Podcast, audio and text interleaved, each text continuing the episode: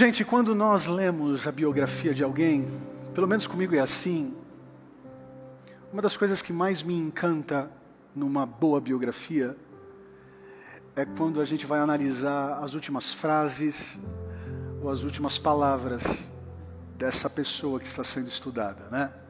Como é bom a gente pegar uma frase, uma das últimas frases de Abraham Lincoln, como é bom a gente pegar uma das últimas frases de Martin Luther King Jr., como é bom a gente pegar frases de homens que a gente sabe que tiveram uh, tiveram uma importância grande para a humanidade. Né? Alguns na área política, outros na área musical, outros na área religiosa. E aqui eu selecionei um na área política e outro na área religiosa, é, frases que eles falaram, ou uma frase que eles falaram, é, assim, quando a senha já estava chegando para eles, entende? Já no finalzinho aí da, da vida deles, eles falaram algumas frases que eu acho bacana. E eu selecionei aqui Nathan Hale, que ele foi um dos maiores patriotas dos Estados Unidos. Olhem só o que ele escreveu muito próximo à morte dele. Ele disse o seguinte: A única coisa que lamento é não ter mais que uma vida para perder pelo meu país. Bonito, né? Pelo menos eu acho. Eu selecionei também um dos grandes missionários que nós tivemos no século XIX, William Carey, que ele disse o seguinte: Quando eu partir, falem menos de mim e mais do meu Salvador. Frases que eles falaram assim no finalzinho da vida. Agora, quais foram as últimas frases que Jesus disse muito próximo da sua morte? Nós já estudamos aqui algumas dessas frases. Se você fizer um sincronismo, uma harmonia entre Mateus, Marcos, Lucas e João, se você sincronizar, você Nessa sincronia você vai encontrar sete frases. E é óbvio que eu não consigo aqui pregar essas sete frases, porque são muito profundas. Já preguei aqui em outras vezes, mas eu quero me atentar com vocês é, numa frase, até porque hoje nós estamos falando muito nas canções, em tudo aquilo que está sendo construído para esse culto, nas nossas redes sociais. A gente está falando muito, muito sobre amor, né? essa prova de amor. É, Deus não precisava provar o seu amor para nós, mas ainda Ele fez com uma maneira muito intencional. Né? Eu amo a Tati, mas além de amá-la, eu preciso provar que a amo. Não adianta. Né? Não adianta, a gente precisa fazer isso, a gente precisa alimentar o amor. Né? Porque, enfim, porque se Cristo provou o amor dele para com a gente, Vagnão, quem sou eu para não provar o meu amor por ele? Pegaram? Quem sou eu para não provar o meu amor à minha esposa? Só porque um dia eu disse para ela, eu te amo e vou te amar por resto da minha vida? Até fiz uma canção para ela. Pelo menos uma música, viu, dona Tati? Agora, se eu não fizer mais uma canção, ela vai falar: caramba, vai ficar no repeat até quanto? Até quando, né? Então eu preciso fazer outras canções, eu preciso ter outras ações para que de fato esse amor ele seja alimentado, né? E uma das frases que Jesus ele ele disse na cruz, na verdade, a última frase, se vocês puderem, por favor, abram em João, uh, uh, capítulo 19, versículo 29 ao 30. João, capítulo 19, do 29 ao 30.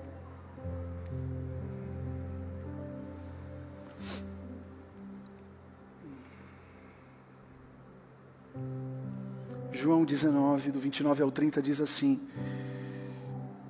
Ah, vocês que estão online, me perdoem, nem falei com vocês direito, né? Deus abençoe. Muito obrigado pela audiência de vocês. Você que está assistindo no túnel do tempo do YouTube, em algum ano, em algum século, em alguma galáxia, que Deus te abençoe. João 19, de 29 a 30 diz assim: Estava ali uma vasilha cheia de vinagre, então embeberam uma esponja nela, colocaram a esponja na ponta de um caniço de sopo e ergueram até os lábios de Jesus. Tendo provado, Jesus disse: Está consumado. Com isso, curvou a cabeça e entregou o Espírito. Fala para a pessoa que está ao outro lado: está consumado. Está feito. Senhor, muito obrigado O Senhor sabe da minha alegria e da honra que é para mim poder pregar o Evangelho. Eu me sinto muito honrado. E tem um monte de borboleta na minha barriga nesse momento.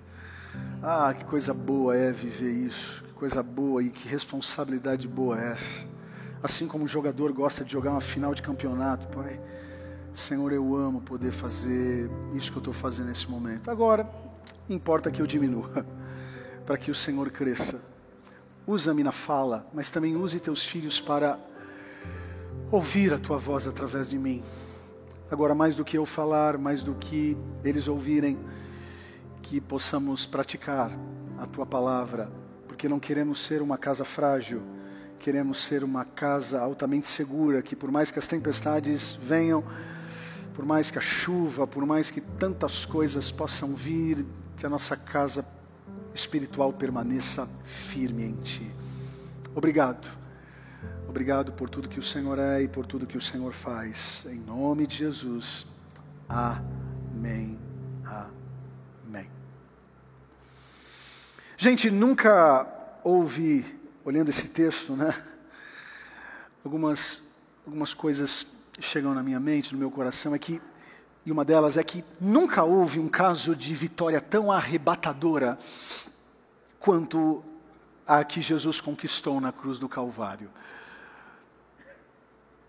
Seus inimigos zanzando ao redor da cruz eh, deviam ter pensado em algum momento né, que o haviam derrotado. Né? Os romanos, conseguimos crucificá-lo. Os religiosos, Uh, também conseguimos prender um sem vergonha blasfemo. Conseguimos, conseguimos.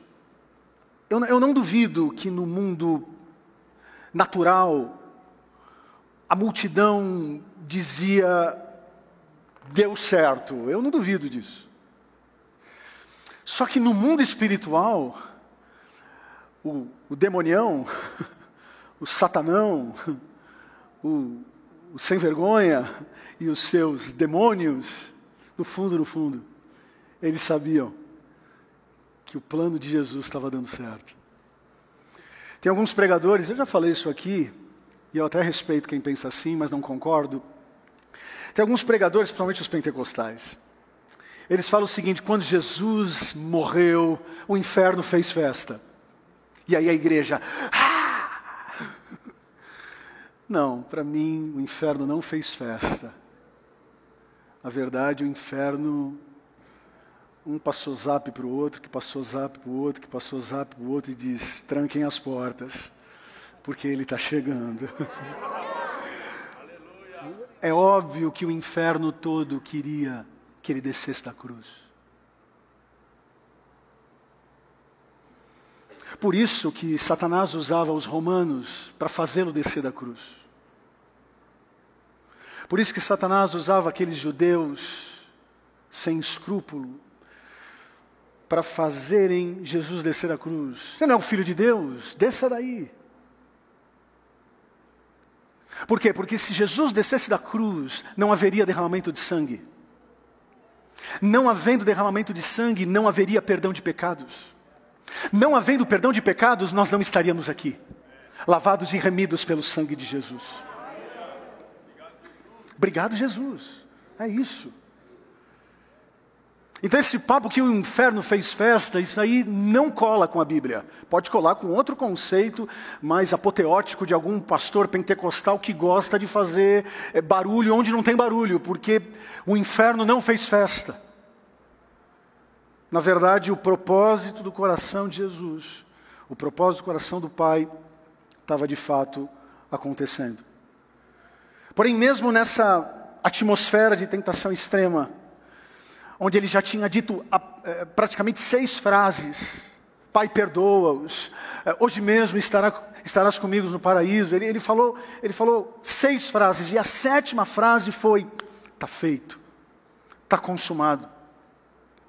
Enquanto que para os humanos presentes no Calvário, essa foi uh, um símbolo de derrota final, no mundo espiritual, essa frase representou a maior reviravolta da história da humanidade. Em grego, essa, essa expressão está consumado, é, é uma expressão que, principalmente o diante do trono, trouxe muita riqueza com essa canção, que é a tal da palavra tetelestai. Se eu não me engano, Diante do Trono gravou uma música com esse nome, ou gravou um álbum com esse título, Tetelestai que nada mais, nada menos significa está feito, acabou, está tá, tá, tá, tá resolvido. É quando alguém te pede uma, uma, um favor lá no WhatsApp e aí você manda aquele verdinho com as, sabe, o checklist, né? Tá feito. É como se a gente apresentasse aqui para vocês o próprio Jesus dizendo: "Ei, tá feito". Agora, a pergunta que a gente tem que fazer para o texto é: está feito o quê? Acabou o quê? Está resolvido o quê? Primeiro que acabou a aprovação de Jesus na cruz, ufa. Porque a gente não aguenta quando a gente fica, pelo menos assim é comigo, né? quando a gente está assistindo o Paixão de Cristo, você quer ficar assistindo, mas ao mesmo tempo você não quer. Tem gente que faz até assim.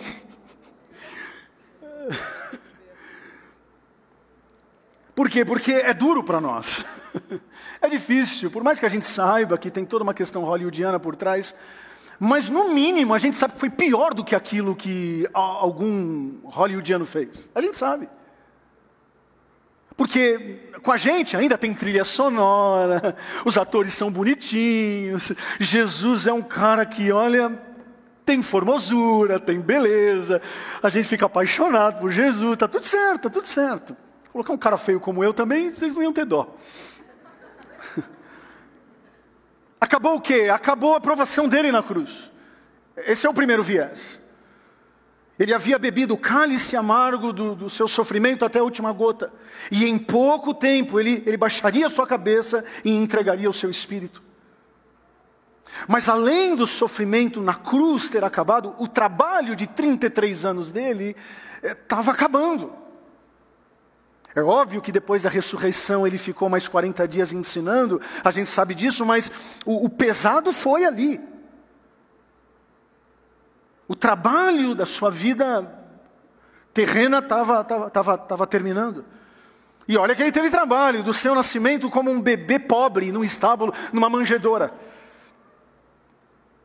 Depois ele cresce um pouquinho, ele tem que fugir para o Egito como criança, ou sendo criança. Depois do Egito, ele vai para onde? Ele vai para Nazaré. Nazaré é, é um troço tão ridículo para o tempo bíblico que não tem nem no mapa direito no Antigo Testamento. Você não tem a palavra Nazaré praticamente no Antigo Testamento. Porque não é uma cidade, é um, é um vilarejo. De se tem 30 negro, 30 branco é demais. Então Jesus ele vai passar a sua adolescência em Nazaré. Eu fico imaginando, porque já é chato ser adolescente, gente. Ser adolescente, gente e Deus deve ser uma coisa mais chatice, não? Ele olhando assim para os hormônios dele, ah, eu quero ser divino, dá para fazer nenhum milagre hoje não. Eu fico imaginando o amiguinho dele quebrando a perna, ele olhando assim, eu vou curar, eu vou curar, eu vou curar. não. Essa tese que Jesus curou na adolescência é uma, uma tese ridícula, porque o primeiro milagre que ele fez foi aonde? Foi no casamento. Então a gente não tem. Tem, tem uma série do Netflix aí que fala que Jesus pegava a terra e assoprava assim, ó, brincando com os amiguinhos, virava passarinho. Ah, não, gente, vai assistir Titanic, que é melhor. Vamos você chora com o dia do, do Leonardo DiCaprio lá, que é bonitão. Então, assim, eu fico imaginando Jesus adolescente, ai, com nascendo espinha, e ele não podendo fazer um milagre para tirar a espinha. Hum. Ah, enfim, estava acabando. Aí ele cresce, com 30 anos ele tem que chegar, tem que se humilhar para o João Batista, o seu primo de segundo grau, pode me batizar. Mas ele é Deus, mas é gente também. Foi difícil para ele. Aí ele sai do batismo, isso é capítulo 3 de Mateus, se eu não me engano. Sei lá, é tanto capítulo também que eu me depois do batismo, ele vai para onde? Vai para o deserto ser tentado. O pai tinha acabado de falar no batismo: Este é o meu filho. Agora ele vai para o deserto e o Satanás vai me tentar mexer na, exatamente na filiação. Se tu és o filho. E ele respirando fundo, a Bíblia vem dizer que ele fica 40 dias sem comer.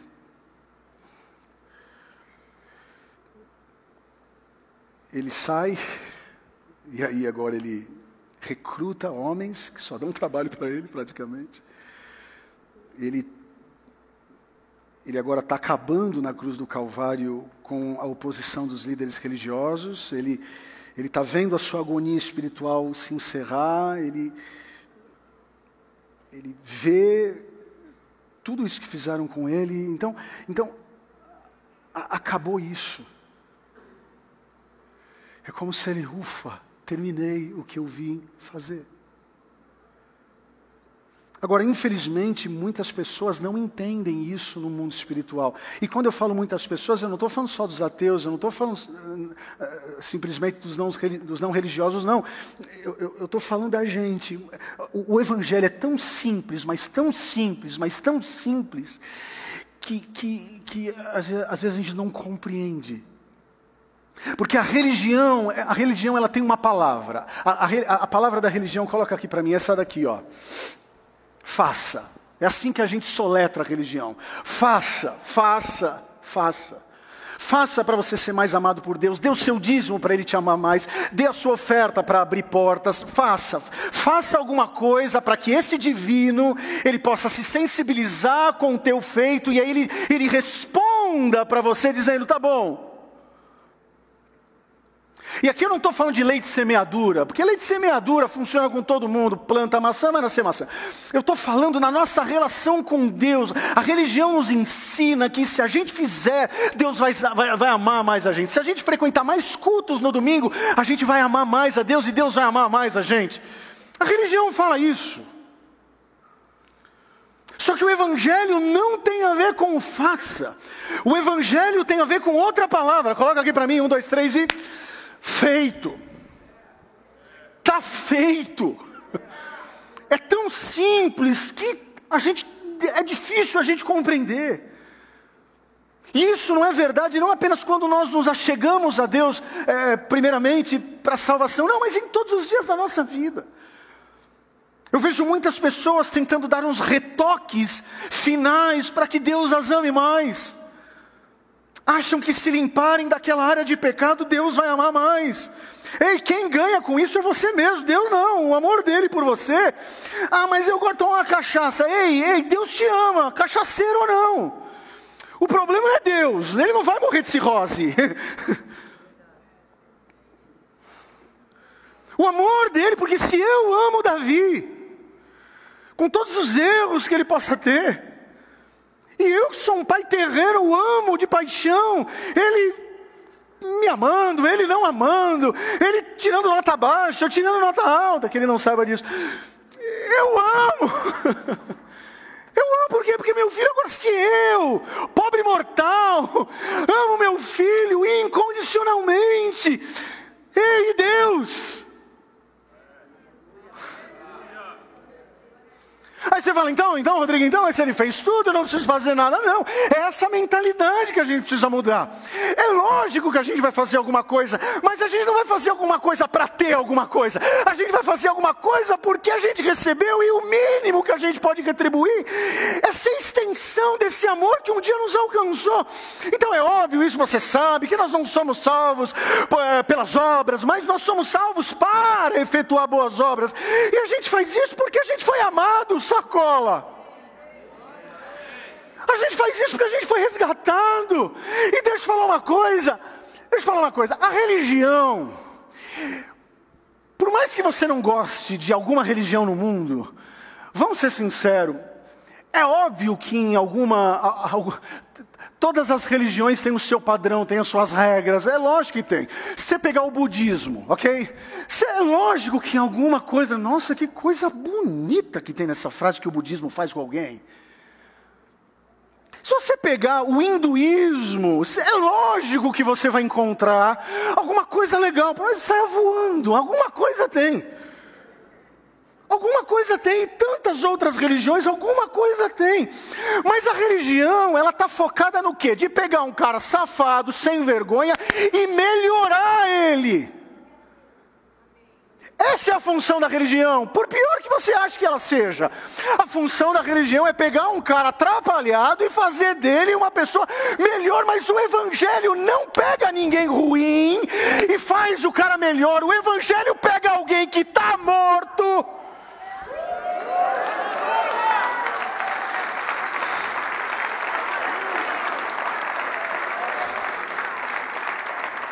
Porque todos nós fomos destituídos da glória de Deus, mas todos nós em Cristo podemos ser vivificados. Fé cristã não tem a ver com o cara que está ruim vai ficar bom.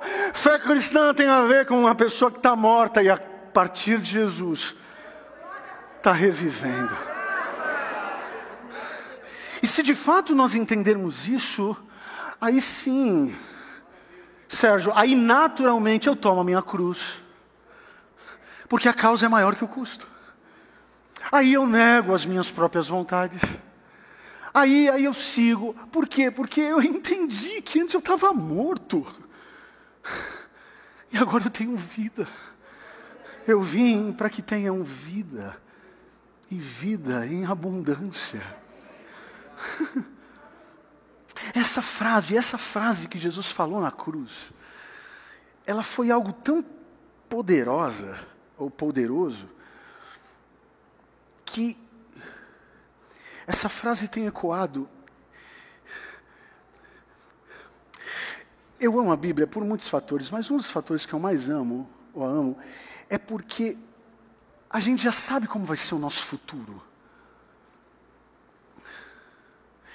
Do, lá na cruz, Jesus disse na, última, na sua última frase: tá? Tá feito, sim ou não? Está feito, eu resolvi para vocês um problemaço. Não estou fazendo vocês melhores, melhorzinhos, não, eu estou tô, tô mudando de morto para vivo. E aí, quando a gente olha lá no Apocalipse, capítulo 21, versículo de 1 a 6, olhem só, o que, porque assim, teoricamente, teologicamente, biblicamente, o único discípulo que viu Jesus falando, está feito, qual foi? João, ajudei vocês teoricamente foi João.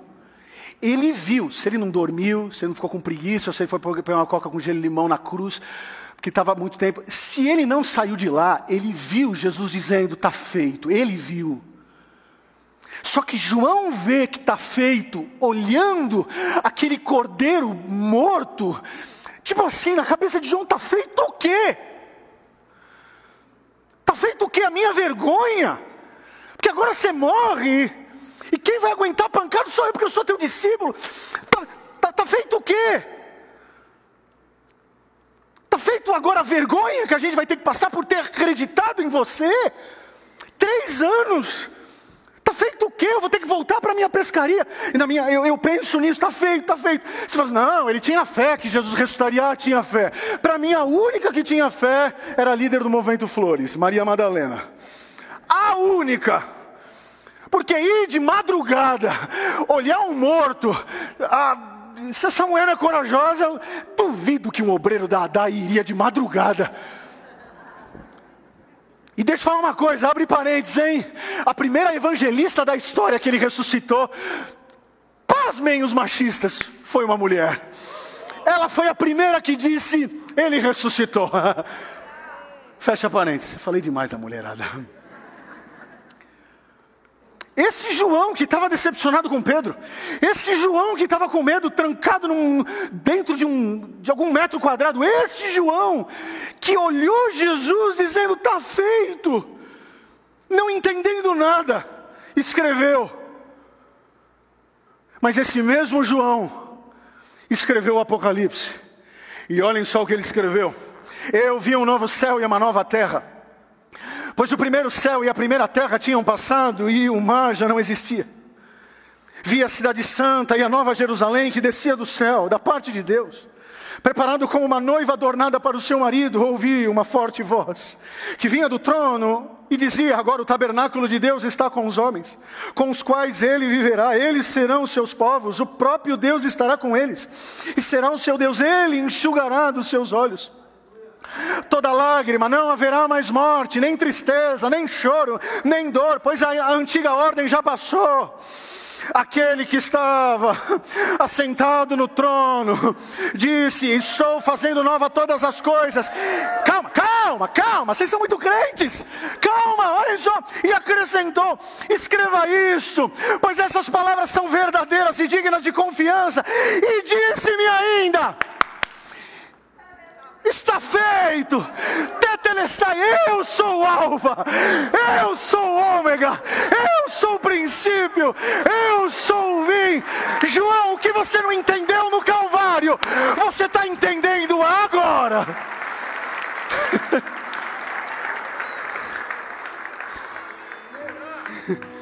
tipo assim, João, se você não entendeu, lá na, na, linha, de, na linha de largada, você já está entendendo na linha de chegada. Eu fiz. Eu fiz. Na história, em nossas vidas, Ele está estabelecendo a vitória através, através da, da, autoridade confirmada em Sua morte e a Sua ressurreição. Está feito, está feito. Sabe, às vezes eu me sinto um zero à esquerda. Como homem, como pai, como pastor, e quem, quem não se sente assim às vezes, que atira o tijolo eu me sinto um zero esquerda. Quando eu não consigo eh, dar, gerar pacificação em, relacionamentos que eu, que eu deveria. Eu me sinto um zero esquerda quando eu, eu gostaria de, de não ter uma semana solidária no ano, mas o que a gente fez ontem, ou essa semana, na verdade, a gente teria que, como igreja, se tivéssemos infra, de gente e estrutura, as nossas torres que a Tati falou, se nós tivéssemos infra e tivéssemos pessoas, e tivéssemos um líder que fizesse mais, o que a gente viveu ontem, a gente teria condições de viver todo sábado. o shopping está aberto todo dia. Por que a gente não pode dar entretenimento para crianças aqui todo sábado? Para o teu filho, para o meu filho. Como chama? É, é, cama elástica. Isso aqui. A gente tem dinheiro para passar ali no shopping e deixar. Agora, bater lata? Ver as crianças batendo lata? Uh. Vocês tinham que ver o sorriso das crianças batendo lata.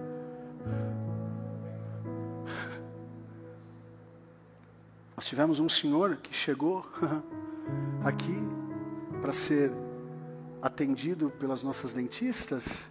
Na hora que ele deu o sorriso, tchan, a parte de cima toda cariada. Aí o nosso time tirou a foto para fazer o antes e depois e depois os dentes dele ficaram mais bonitos que os meus.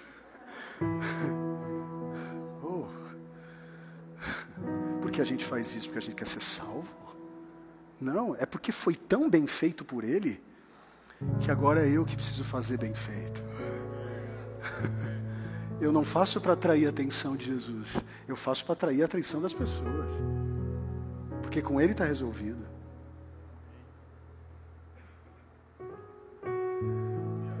É, tem tanto potencial em nós como igreja. se focássemos naquilo que a gente pode fazer, por conta de algo que foi muito bem feito lá atrás, oh. Tem uma canção que eu gosto muito. A Bíblia vem dizer que quando Jesus ele quando Jesus ele, ele ensinava, ele sentava. Pode perceber. Todas as vezes que Jesus ensinava alguma coisa, ele sentava. Ver se vai funcionar. Tem uma canção muito antiga que representa muito bem o que eu acabei de pregar.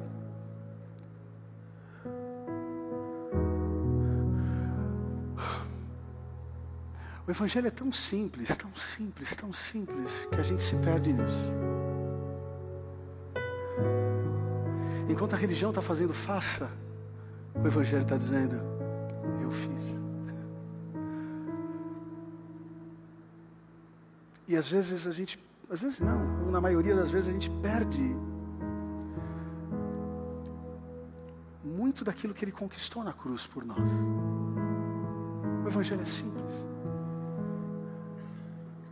Deus amou o mundo de tal maneira que enviou o seu único filho para que todo aquele que nele crê não pereça, mas tenha vida eterna.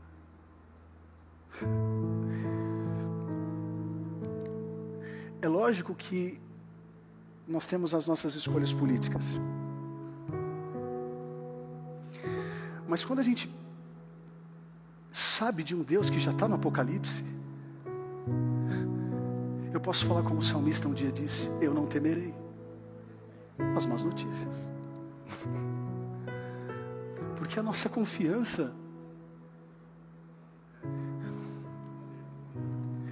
está feito. Não há nada que aconteça entre o Calvário e o Apocalipse que esteja fora do controle daquele que fez.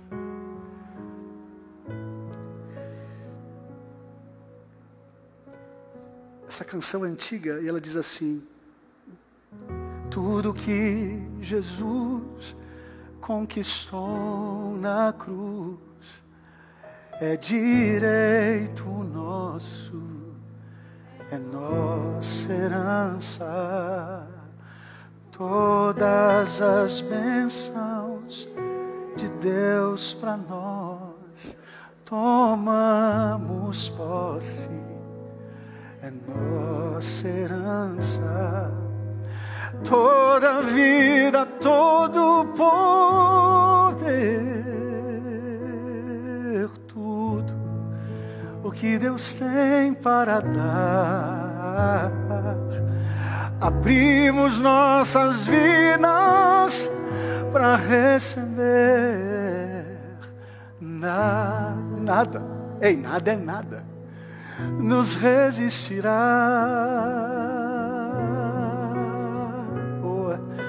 Maior é o que está em nós do que que está no mundo. Bem maior é o que está em nós do que o que está para quem não conhece essa música do início, vai lá. Tudo. Tudo que Jesus conquistou é direito nosso, é nossa herança.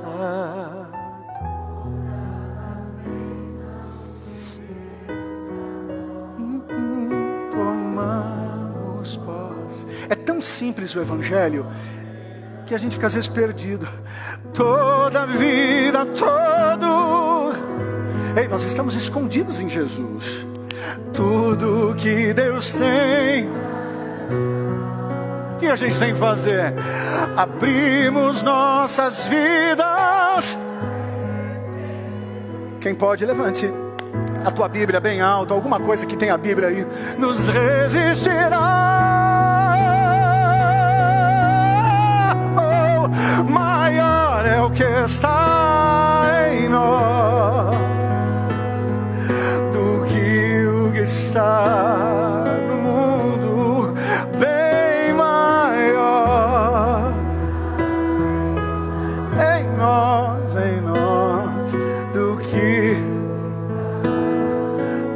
última vez, a última vez, maior é o que está em nós está no mundo, maior é o que está em nós do que o que está no mundo. Ei, está feito. É tão simples que às vezes até irrita. Por isso que o apóstolo Paulo vem dizer que o amor do Senhor nos constrange. É porque, tipo, é para mim.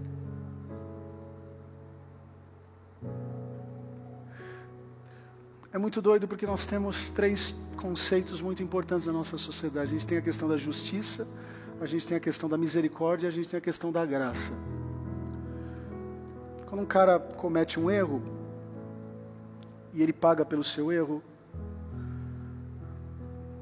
teoricamente o Estado fez justiça. Errou, vai pagar. Mas o Estado, ele também pode em algum momento agir com, com misericórdia. Tipo assim, você errou. Vamos lá. Volta a fita. Um cara roubou 10 mil reais. Ok? Teu nome. Wellington. Vamos, vamos pegar. Um cara roubou 10 mil reais do banco. Aí a polícia pega e fala: Meu, você roubou 10 mil reais. As provas estão, tá bom, vai ser preso. Você está sendo preso por conta de 10 mil reais roubados. Ok? Até aí? Todos nós falaríamos: parabéns, Estado, você agiu com justiça. Só que o Estado, em alguma forma, ou de alguma forma, alguma jurisprudência, pode olhar para o cara e falar: hum, tá, eu vou agir com misericórdia, tá? Você roubou 10 mil reais, mas você, por misericórdia, não vai ser condenado por esses 10 mil reais que você tirou de alguém. Agora, qual é o Estado que agiria com graça? Sabe o que é agir com graça? É pegar um cara que roubou 10 mil, não condenar e ainda pagar 10 mil para ele. Ei, Deus não apenas nos livrou do inferno, que já seria um gol de letra nós que estávamos condenados ao inferno, se Deus nos tirasse do inferno, na eternidade já seria um alívio. O pastor, onde ficaria? Sei lá, a gente vai e inventa um purgatório evangélico. Já seria melhor do que inferno. Agora, você se lascou, está atrapalhado, roubou, foi destituído, e além de não merecer o inferno e não ir para o inferno, ele está dizendo: tem um novo céu e tem uma nova terra. Esse não é mérito teu. Esse mérito é meu, porque está feito. Está feito. Igual diz a canção, se isso não for amor, eu não sei o que é. O oceano secou, São Paulo foi campeão.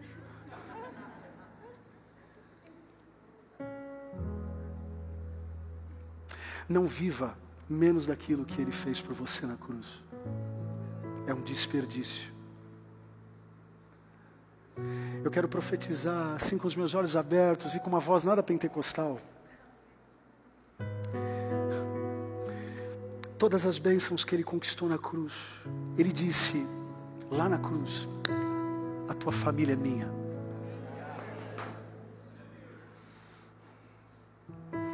Ele disse lá na cruz, quando exalou, está feito, ei, tua empresa é minha.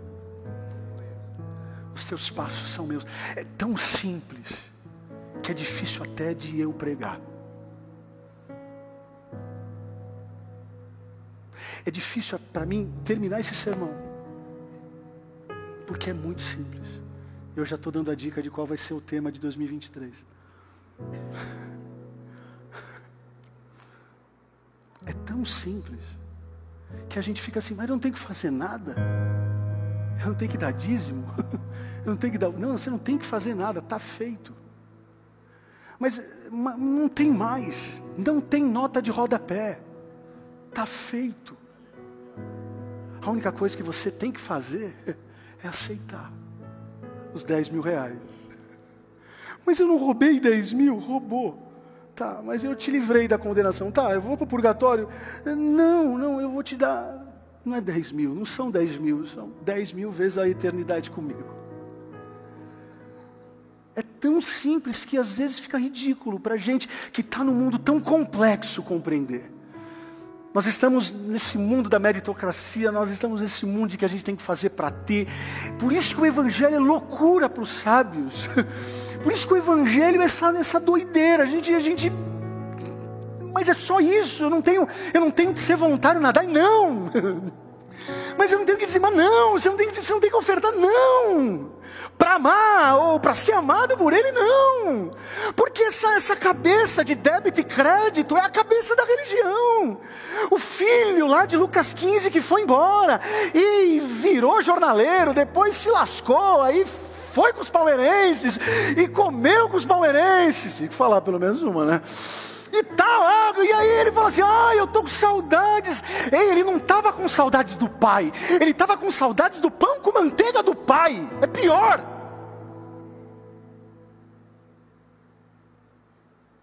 Ele estava com saudades de encher a pança, ele não estava com saudades do pai, porque senão ele teria falado: Eu estou com saudades do meu pai. Ele não disse isso, eu estou com saudades de comer o que os jornaleiros dele comem. Tanto é verdade que ele se levanta, e a Bíblia vem dizer que ele cai em si. Cai em si na carnalidade dele, na natureza humana dele. E aí ele respira, ele treina. Não, eu vou chegar lá, está escrito. Eu vou chegar lá. Fala, pai, eu fiz isso, eu fiz isso, eu fiz isso. Tanto é verdade que ele chega para o pai ensaiado para falar. E quando ele respira para tentar falar, o pai dele dá bom, pega o anel, vai. Ah, vai tomar um banho que você abraço aqui, mas vai tomar banho, vai lá. Mas deixa eu, não, deixa eu te explicar porque eu fui. Não, não, não, não, não, eu não quero explicação. Eu já matei um bezerro, tá tudo certo, porque eu já fiz. Está feito, você não entendeu? Então, essa mentalidade de débito é uma mentalidade que muitos estão aqui, tipo, ah, eu fiz tanta coisa errada, eu fiz tanta coisa errada na semana, e eu vou chegar lá no momento do louvor, e vou, e vou dizer, e vou dizer, Senhor, e aí são essas, esses pesos, esses fardos, e não com a ideia do arrependimento no sentido de, de dependência, não é o karma, é o karma evangélico, é não, não, é porque eu sou miserável, eu sou um pobre, sem vergonha safado todo mundo é melhor do que eu, e aquilo vira um Deus para o cara. Pensar assim faz dele um, um Deus dele mesmo, sabe? Porque esse sentimento de débito não funciona com um pai que ama. Da mesma forma, o outro filho que estava dentro da casa estava com um sentimento de crédito. A ponto dele chegar para o pai: Pai, mano, eu estou aqui com você há tantos anos. E você não. Você não queimou um bezerro para mim. Você não deu um bezerro para mim. O pai olha para ele: Sabe por que eu não te dei? Porque já era seu. Você que não entendeu. Está feito. Se eu estou com um problema com o seu irmão por conta da mentalidade de débito dele, eu estou com um problema com você agora, por conta da tua mentalidade de crédito. Porque não tem a ver com você, filho, não tem a ver com teu irmão. Tudo tem a ver comigo. Eu fiz. Eu fiz. Eu te amo. Não tem a ver com o que você faz, tem a ver com o que eu fiz. E em resposta ao que eu fiz, você pode ser. Aí sim você vai dar o seu dízimo. Aí sim você vai dar a sua oferta. Aí sim você vai levantar as mãos, mas não é para chamar a atenção dele. É porque ele já chamou tanta tua atenção no Calvário, com as mãos erguidas naquela cruz, que o mínimo que a gente vai fazer é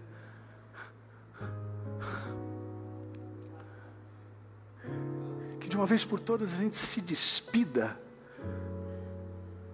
da religião. Porque não tem a ver em fazer você um cara ruim, um cara bom. O Evangelho tem a ver de pegar você que está morto.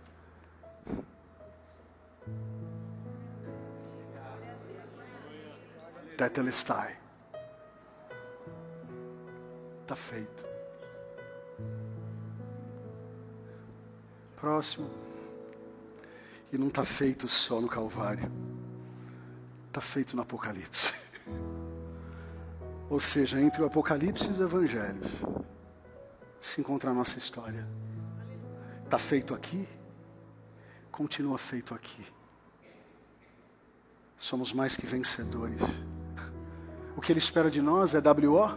Não. O que Ele espera de nós é que a gente saiba que somos mais que vencedores e a gente tire a mão. Não, não, não, é óbvio que não. Mas quando a gente entende o que aconteceu, que tudo que era para acontecer já aconteceu, tudo que era para fazer ele já fez, a nossa resposta é: Pai, eis-me aqui. Eis a minha vida como sacrifício vivo, santo e agradável.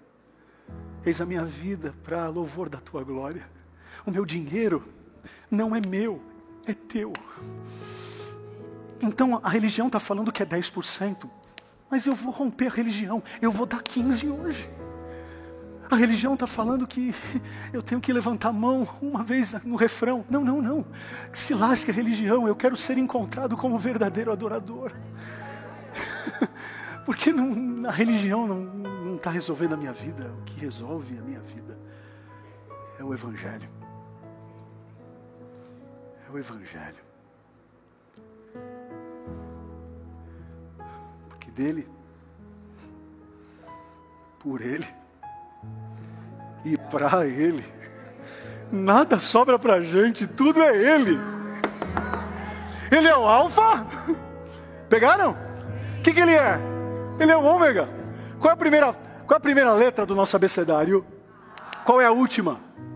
Z. Se fosse para o português, ele diria: Eu sou o A. Mas eu sou o Z também.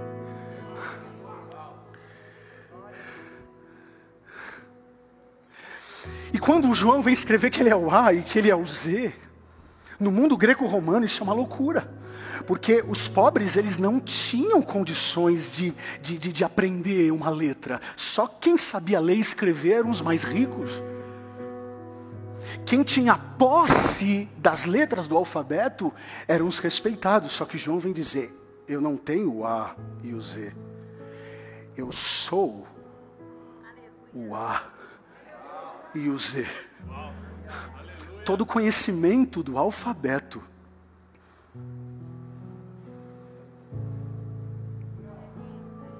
Quando ele vem dizer que ele é o primeiro e ele é o último, ele está dizendo o seguinte: eu sou o número um, mas eu também estou no último número que você nem sabe qual é. Eu sou. Se as letras estão em mim, os números dos tempos se encontram em mim. Quando ele vem dizer que ele é o princípio, ele é o fim, ele está dizendo: todas as eras.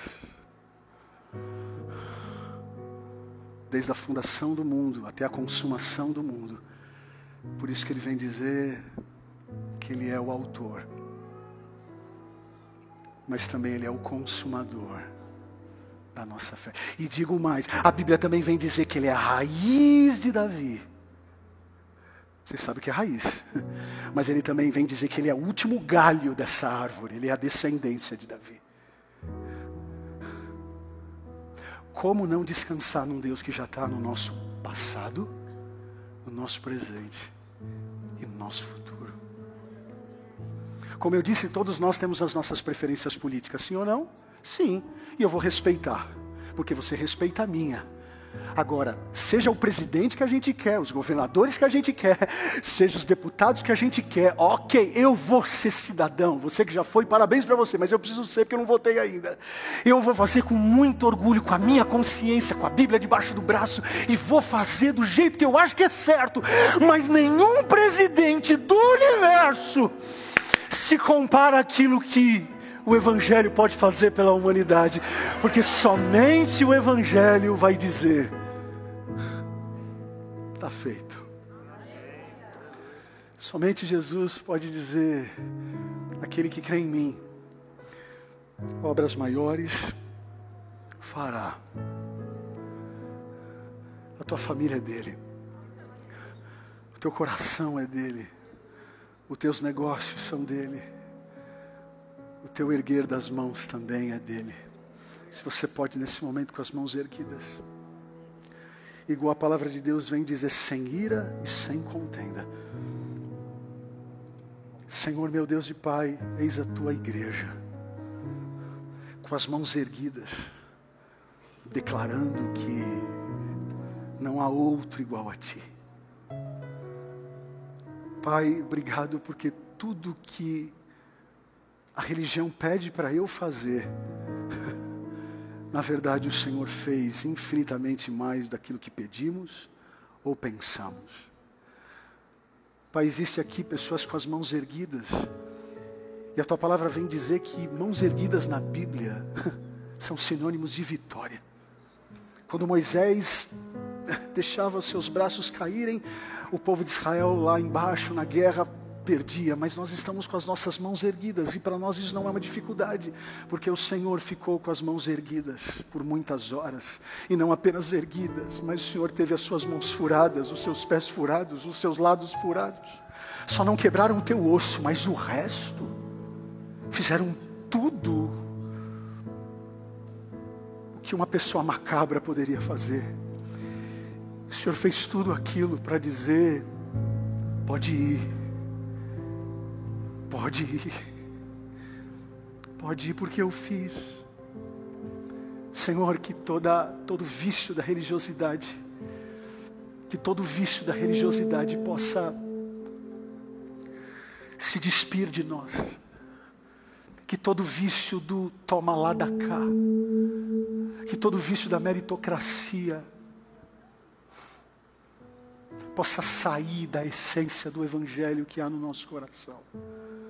Pai, é tão difícil pregar isso, porque a graça é difícil de se explicar. O que nós vamos cantar agora é que a nossa fonte é o Senhor, mas também a nossa esperança é o Senhor. Porque tudo começa em Ti e tudo termina em Ti. Pai, obrigado por tudo que o Senhor é por tudo que o Senhor faz. Fica com a gente.